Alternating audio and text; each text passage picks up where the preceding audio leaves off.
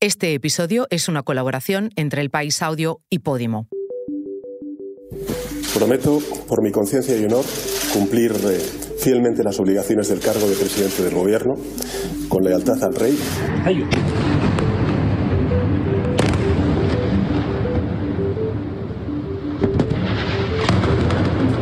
Well, I know it's not usual for a prime minister to come back in this way, but I believe in public service.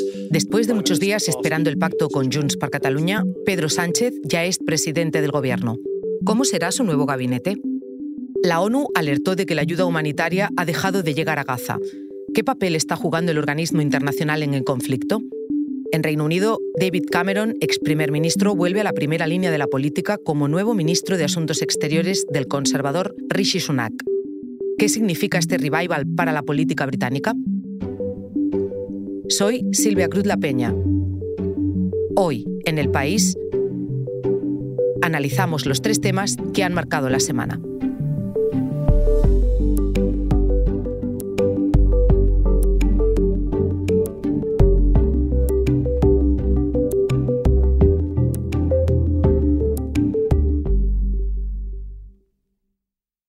Después de muchos días esperando el pacto entre Junts per Catalunya y PSOE, el pacto que posibilitara la investidura de Pedro Sánchez como presidente del Gobierno, llegó el momento.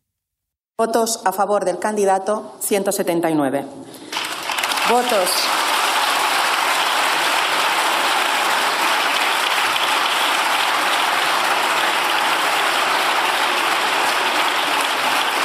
Votos. Votos en contra del candidato, 171. Abstenciones, ninguna. La votación en el Congreso, donde el socialista consiguió la mayoría absoluta con 179 votos, fue más rápida y menos accidentada que las semanas anteriores, marcadas por las negociaciones, las dudas de última hora y las manifestaciones alentadas por la derecha y la extrema derecha en contra de la ley de amnistía que ha hecho posible el acuerdo con los independentistas catalanes. Cubriendo toda esa información, ha estado y aún está mi compañero de política, Carlos Cue. Hola, Carlos. Hola, ¿qué tal? Carlos, dime, eh, ¿se esperaba Pedro Sánchez una victoria en esta primera votación? Sí, se esperaba y era fundamental y era lo pactado. Si no tenía esta victoria en primera votación, bueno, podía tenerla en segunda, pero era ya mucho más complicado. Todos estos meses se ha negociado esta victoria en primera votación y se ha negociado un poquito incluso por encima de lo esperado, porque al final, a las últimas semanas, han conseguido el acuerdo de coalición canaria, con lo cual al final tiene más votos de lo que se esperaba en un principio, 179 votos, son bastantes. Son una de las investiduras con más, con más votos. Ha habido algunas con más, porque ha habido mayorías absolutas brutales. Bueno, Felipe llegó a tener 200 diputados, ¿no? Pero desde que el Parlamento está muy fraccionado, era difícil pensar en, en, esta de 179 y Sánchez ha mejorado sus propios resultados de la última investidura, con lo cual va creciendo en apoyos. A la vez que te digo que hay Sánchez ha tenido bastante apoyo en el Parlamento, también ha tenido muchísimo rechazo. Tampoco ningún presidente había tenido tantos votos en contra. La sociedad española está muy polarizada, la política está muy polarizada y eso llegó, llegó al Congreso a pues, una sesión muy dura y ya cuando llegó a Bascal directamente y habló de golpe de Estado, le comparó con Hitler y encima se marchó sin escuchar la réplica, pues esto ya es algo que efectivamente no habíamos visto. ¿no? O sea, Feijó por lo menos dentro de que fue durísimo, le dijo, bueno, reconozco que tiene usted una mayoría legítima. Carlos, la semana pasada hablábamos de cómo la ley de amnistía había centrado las negociaciones y buena parte del debate y también del ruido público.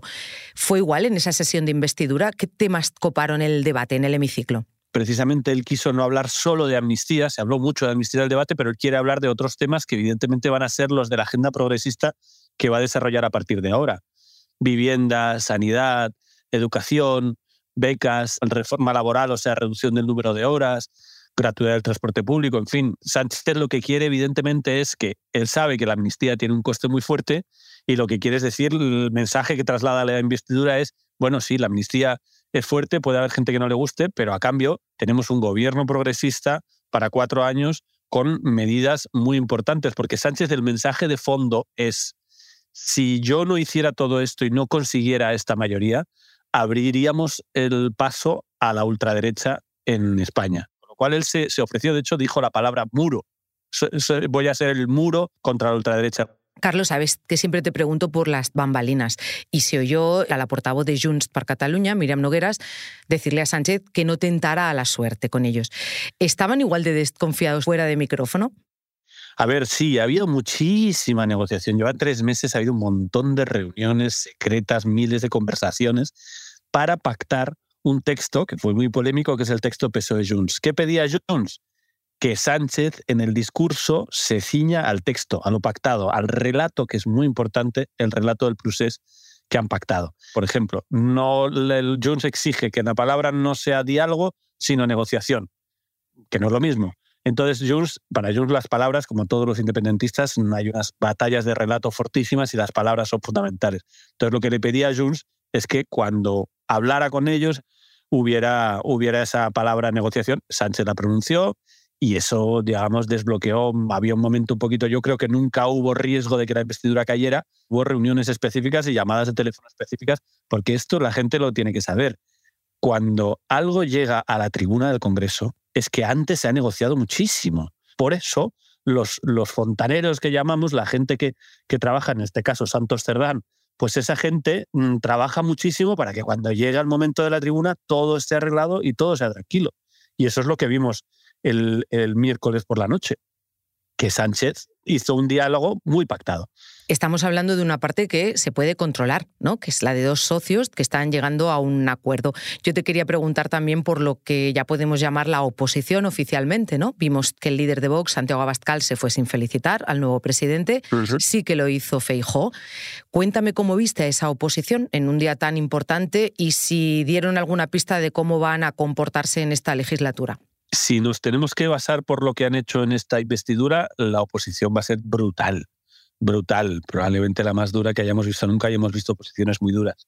Yo no estoy 100% seguro de que vaya a ser así porque creo que la política cambia mucho y creo hmm. que la, la oposición tan dura, aunque pueda parecer mentira, a veces le ayuda a Sánchez. Puede haber gente que no le guste la amnistía, pero al ver la oposición brutal y sobre todo lo que pasa en las calles, la gente dice, bueno, no me gusta esto, pero es que lo otro es mucho peor. Pero es que además, este tipo de, oposición amalgama a la mayoría. Lo dijo el portavoz de Esquerra, Rufián, en la investidura. Dijo, mire, Sánchez tiene mucha fuerza por ustedes, decía al PP y le miraba, porque cada vez que ustedes hablan, nosotros nos, da más la sensación de que, en fin, la única posibilidad es que estemos juntos para que no llegue la derecha. Carlos, vamos a mirar para adelante.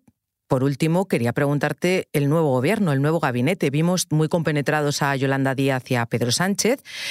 ¿Alguna idea de qué peso va a tener Sumar en ese nuevo gobierno? Todo indica que van a tener una presencia importante, más o menos la que han tenido hasta ahora, sobre todo con gente nueva, no van a estar, todo indica, ni Irene Montero ni Ione Belarra.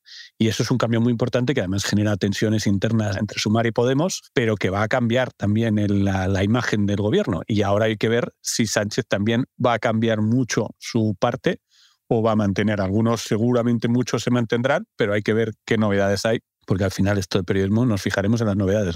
Yo creo que se van a pelear mucho menos en público. En privado siempre se pelearán, todos los gobiernos se pelean en privado. Carlos, pues vamos a estar, como tú bien dices, los periodistas muy pendientes de las caras nuevas y te volveré a llamar. Así que gracias. Aquí estaremos. Gracias a ti, Silvia. Un momento. Ahora volvemos, pero antes te contamos una cosa. Hoy en el país te recomendamos No es para tanto. Es un ejemplo de cómo afrontar la vida. Y el tema de hoy te va muy bien porque además yo creo que era un ejemplo de eso. ¿Cuál es? ¿Guapo? ¿La de belleza? guapo, no es el tema de la belleza. No. El tema de hoy es la autoestima. Que autoestima también es eh, conocerse a uno mismo porque hay veces que nos machacamos, somos nuestros peores enemigos. Entonces, esa autoestima que te permite conocerte bien y sacar lo mejor de ti. No es para tanto es un podcast exclusivo de Podimo. Porque escuchas mientras te informas con las mejores historias, te regalamos 30 días gratis de suscripción a Podimo, la app de podcast y audiolibros. Date de alta en podimo.es barra hoy en el país. Después solo 4,99 euros al mes. La guerra sigue en Israel. Esta semana la ONU denunció que ya no puede repartir ayuda en Gaza y que su población está en riesgo de morir de hambre. La Agencia de la ONU para los Refugiados Palestinos confirmó el viernes que la ayuda está parada en el paso de Rafah, que es el que conecta la franja de Gaza con Egipto, y está cortado debido al corte de comunicaciones por falta de combustible. Esto supone que los 813.000 desplazados a los que atiende este organismo están ahora mismo desamparados. Esa es la realidad sobre el terreno, una realidad que abordó el Consejo de Seguridad de la ONU en Nueva York esta semana.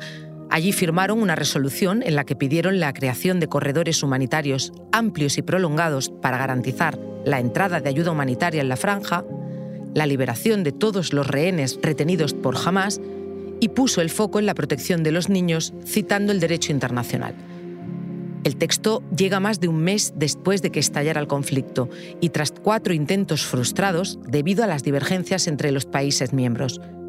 Para entender qué papel está jugando la ONU, le pedí a mi compañera en Nueva York, María Antonia Sánchez Vallejo, que me diera algunas claves. ¿Qué incidencia tiene la Organización de Naciones Unidas en esta guerra y por qué ha tardado tanto en emitir su primera resolución? Habría que distinguir dos planos, el práctico, el trabajo sobre el terreno que llevan a cabo las agencias humanitarias de la ONU, como por ejemplo la Agencia para los Refugiados Palestinos, y aquel con una dimensión más moral o política que recae en los dos órganos principales de la organización, el Consejo de Seguridad y la Asamblea General o Plenario de los 193 países miembros. En este ámbito se sitúa también el Comité de Derechos Humanos, que fue el primero que denunció la Comisión de Crímenes de Guerra en el conflicto a finales de octubre. Las primeras, las agencias que trabajan sobre el terreno, están muy limitadas operativamente por las hostilidades, mientras que los otros órganos que están teóricamente facultados para ejercer de árbitros o mediadores en conflictos, tienen un alcance igualmente limitado, como ha demostrado el hecho de que el Consejo de Seguridad tardara en adoptar la primera resolución 40 días desde el inicio de la guerra. ¿Satisface a todos los miembros la resolución? ¿Qué países y por qué han puesto palos en las ruedas? La sensación generalizada entre algunos países miembros tras la adopción de la resolución es que se trata de un paño caliente que llega tarde y que se queda corto, ya que en ningún caso hace un llamamiento a un alto el fuego. Las discusiones entre los miembros del Consejo de Seguridad, cinco de los cuales, eh, los miembros permanentes, tienen derecho de veto, han girado estas seis semanas sobre cuestiones casi bizantinas, en las que era imposible ponerse de acuerdo. ¿Cómo denominar la pausa o corredor humanitario sin llegar a pronunciar jamás las palabras alto el fuego o tregua, que son un concepto tabú para Estados Unidos e Israel. De hecho, la resolución aprobada el miércoles se logró tras cuatro intentos frustrados de otras tantas propuestas de resolución que en su momento vetaron Estados Unidos por un lado y Rusia y China por otro. La propuesta de Malta, que ha sido la finalmente aceptada, aspira a salvar cuantas vidas se pueda, pero no es la solución que países como Rusia o China o incluso el Estado observador de Palestina esperaban. La resolución ha tardado y no es del gusto de casi nadie, pero ¿se va a llevar a cabo? ¿Se va a exigir que se facilite la ayuda humanitaria, que se proteja a los niños y que jamás libere a los rehenes? Todo permite pensar que el bloqueo en el seno del Consejo por el sistema de veto impedirá al menos a corto plazo más avances, pese a que la resolución aprobada esta semana sea una propuesta de mínimos, según los más críticos. Se trata, eso sí, de una resolución vinculante, a diferencia de la que adoptó la Asamblea General a finales de octubre, precisamente para orillar el bloqueo del órgano superior. Vinculante quiere decir que teóricamente obliga a su puesta en práctica. Sin embargo, la historia de incumplimientos de resoluciones anteriores por parte de Israel no permite hacerse muchas esperanzas. Cabe recordar que, además de criticar el texto de la resolución, que considera completamente alejado de la realidad, Israel ha arremetido en las últimas semanas contra la ONU y contra su secretario general, cuya dimisión llegó a pedir. El representante adjunto de Israel en la ONU ya advirtió esta semana que la máxima prioridad es devolver a los rehenes a sus casas. Y, cito textualmente, dado que las resoluciones del Consejo de Seguridad no tienen ningún peso ante los terroristas de Hamas, Israel seguirá haciendo lo que sea necesario para lograr este objetivo. El lunes a primera hora la noticia llegaba del número 10 de Downing Street en Londres. Allí el primer ministro Rishi Sunak anunciaba una remodelación del gobierno que incluía al ex primer ministro David Cameron como nuevo responsable de exteriores. Cameron, que ni siquiera era diputado en la actualidad, tuvo que ser designado miembro de la Cámara de los Lores para poder incorporarse al gobierno. Para conocer el calado de este nombramiento, he llamado a mi compañero en la corresponsalía de Londres, Rafa de Miguel. Hola, Rafa. Hola. Rafa, explícame en qué momento social y político llega este nombramiento en Reino Unido. Bueno, momento social. El Reino Unido sabe que dentro de un año, como mucho, va a tener nuevas elecciones y hay un hartazgo general después de 13 años de gobiernos conservadores. Las encuestas señalan que es muy probable la victoria del Partido Laborista y de su nuevo líder, Keir Starmer. Tenemos a un primer ministro, Rishi Sunak, que en ese sentido se encuentra entre la espada y la pared y sin tener muy claro qué tipo de política quiere ofrecer a unos electores que están ya muy cansados de tanto tiempo con los Tories en Downing Street. Así que ha decidido dar la espalda, al menos en apariencia, al ala más dura, a la extrema derecha de su partido, y recuperar esa imagen mucho más amable y social liberal que representó en un momento determinado David Cameron, sobre todo en sus eh, primeras victorias electorales. Y es ahí cuando de repente ha aparecido una figura que nadie se esperaba, la del ex, la del ex primer ministro Cameron, que supuestamente viene a equilibrar un gobierno que se había escorado demasiado a la derecha.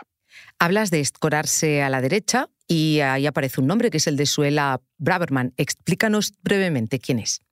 Ella es la actual, bueno, era hasta hace nada la ministra del, del Interior y una de las favoritas de esa aladura, de, de, esa derecha más extrema del Partido Conservador por sus posiciones muy, muy, muy, muy rígidas y bastante, eh, bastante reaccionarias, diría yo, en materia como eh, la delincuencia, como la criminalidad, como eh, la inmigración irregular e incluso en las últimas eh, semanas por eh, la actitud tan dura que ha tomado hacia las manifestaciones, por ejemplo, pro-palestinas que se celebraban en muchas ciudades británicas. Ella era de alguna manera la guardiana de esas esencias de, la extrema derecha del partido eh, Tory, del partido conservador, y en un momento determinado mm, pues, ha tenido unas declaraciones muy fuertes en contra de la policía y muy desagradables para muchos de los conservadores más moderados que han presionado y han obligado a Richie Sunak a deshacerse de ella. Y esto pues, ha provocado una división interna en el partido que todavía estamos empezando a ver cómo se crea y que es muy probable que en las próximas semanas dé mucho que hablar.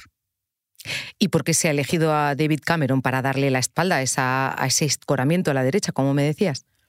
Pues yo creo que tiene un punto de espejismo para Rishi Sunak, no creo que a estas alturas le sirva para nada, pero eh, de algún modo el primer ministro tenía que establecer ya clara cuál era su posición en estas divisiones internas tan fuertes dentro del Partido Conservador y ha pretendido eh, aproximarse al lado más moderado, más centrado, más templado, con la esperanza de conseguir por lo menos eh, reafirmar el voto conservador entre todos aquellos electores que en su día respaldaron a David Cameron y que forman parte de un eh, núcleo mucho más social liberal y menos extremista como ese partido conservador que creó Boris Johnson, el Brexit y el euroescepticismo. Rafa, ¿y qué consecuencias tiene este nombramiento para la política exterior británica por una parte y también para el partido? Para la política exterior británica las consecuencias están por ver, pero es verdad que eh, es un peso pesado David Cameron en el sentido, eh, si lo comparas con Rishi Sunak, es un hombre que lleva mucho menos tiempo en política y que todavía no ha demostrado tener buenas líderes en lo que se refiere a la política exterior. Pero, por otra parte, las líneas centrales respecto, por ejemplo, a China, respecto a lo ocurrido en Israel, respecto a Ucrania e incluso respecto a la Unión Europea están ya bastante establecidas como para que David Cameron las pueda cambiar. Yo creo que le va a dar cierta gravitas está por ver. ¿eh? Es muy probable que a lo mejor eh, eso tenga también algo de voluntarismo, pero le puede dar cierta gravitas a la política exterior británica en estos momentos. Pero te quería preguntar, ¿cómo ha recibido, por ejemplo, Europa que vuelva un ex primer ministro que fue el que convocó el primer referéndum para el Brexit en 2016?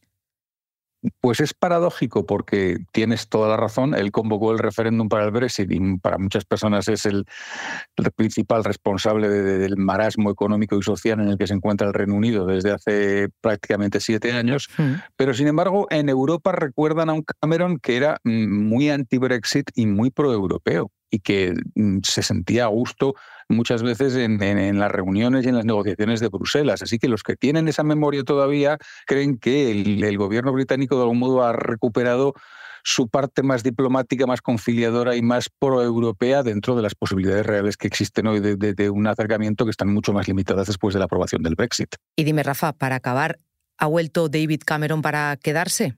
Por lo menos para quedarse un, eh, un, un, pequeño tiempo largo, en el sentido de que si existía alguna duda de que este gobierno iba a apurar el periodo electoral que le quedaba por delante, porque las elecciones en teoría podrían celebrarse incluso a finales de 2024, pero alguno estaba sugiriendo la posibilidad de que fueran adelantadas es evidente que si Cameron ha, aceptado un papel tan relevante como el de ministro de Exteriores, no es para un par de meses. Gracias, Rafa. Un abrazo.